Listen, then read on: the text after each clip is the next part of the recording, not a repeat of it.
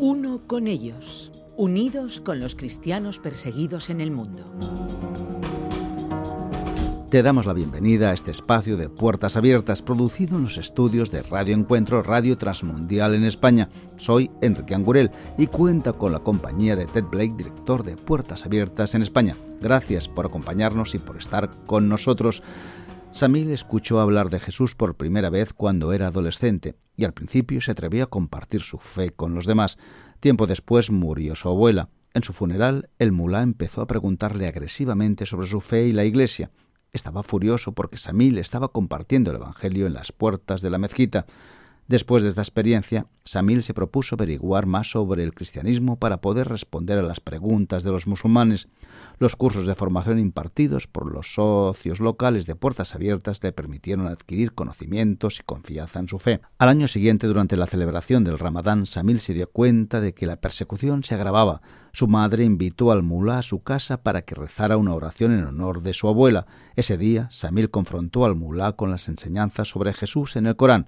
Esto enfureció al mulá y comenzó la presión que Samil iba a sufrir a partir de entonces.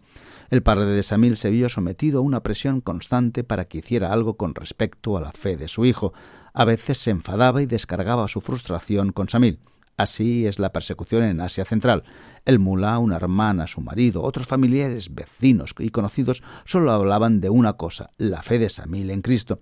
La instigación de su padre para llegar a él ha roto la relación entre ambos. Su padre no le habla de otra cosa y siempre lo hace enfadado. El respeto y las tradiciones están muy arraigadas en esta comunidad. Samil se enamoró de una cristiana y estaba a punto de casarse.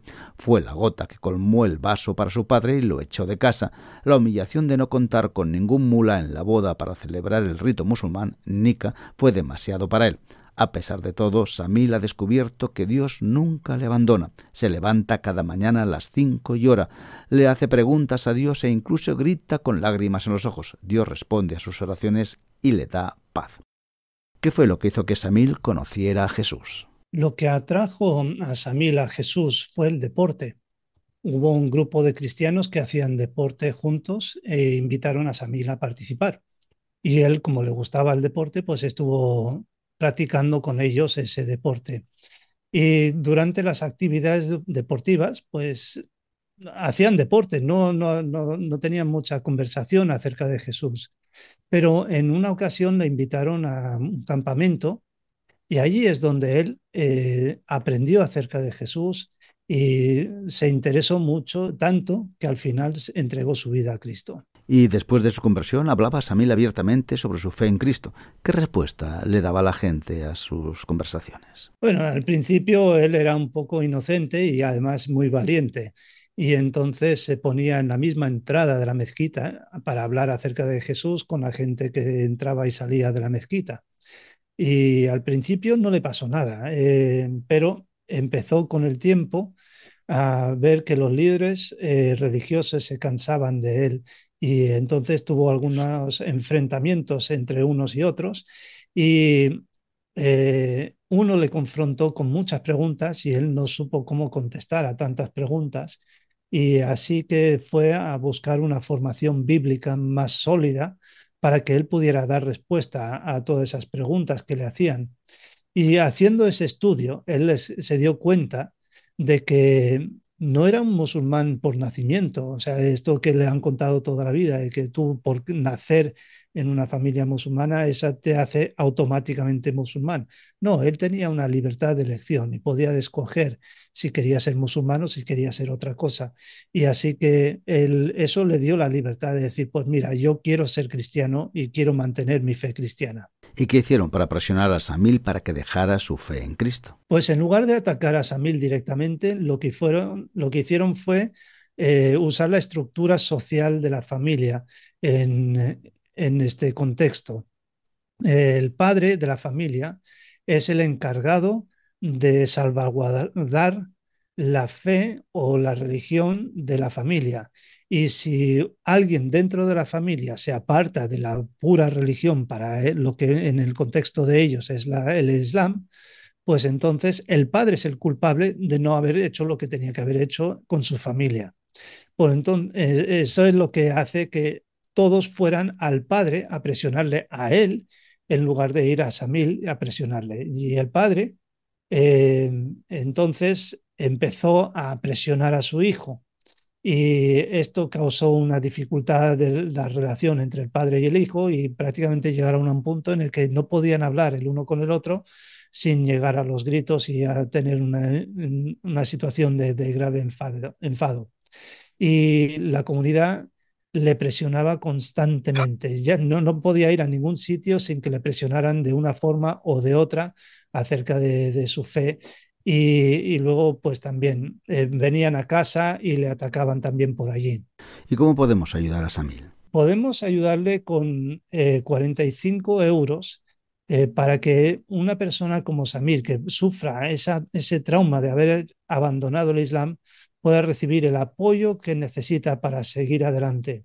¿Y cómo podemos orar por Samir? Pues podemos orar por su padre, y por sus hermanas, para que tengan la, posibilidad de tener un encuentro con Cristo. Y también podemos orar por toda la comunidad que les rodea, para que ellos también tengan la oportunidad de conocer a Cristo.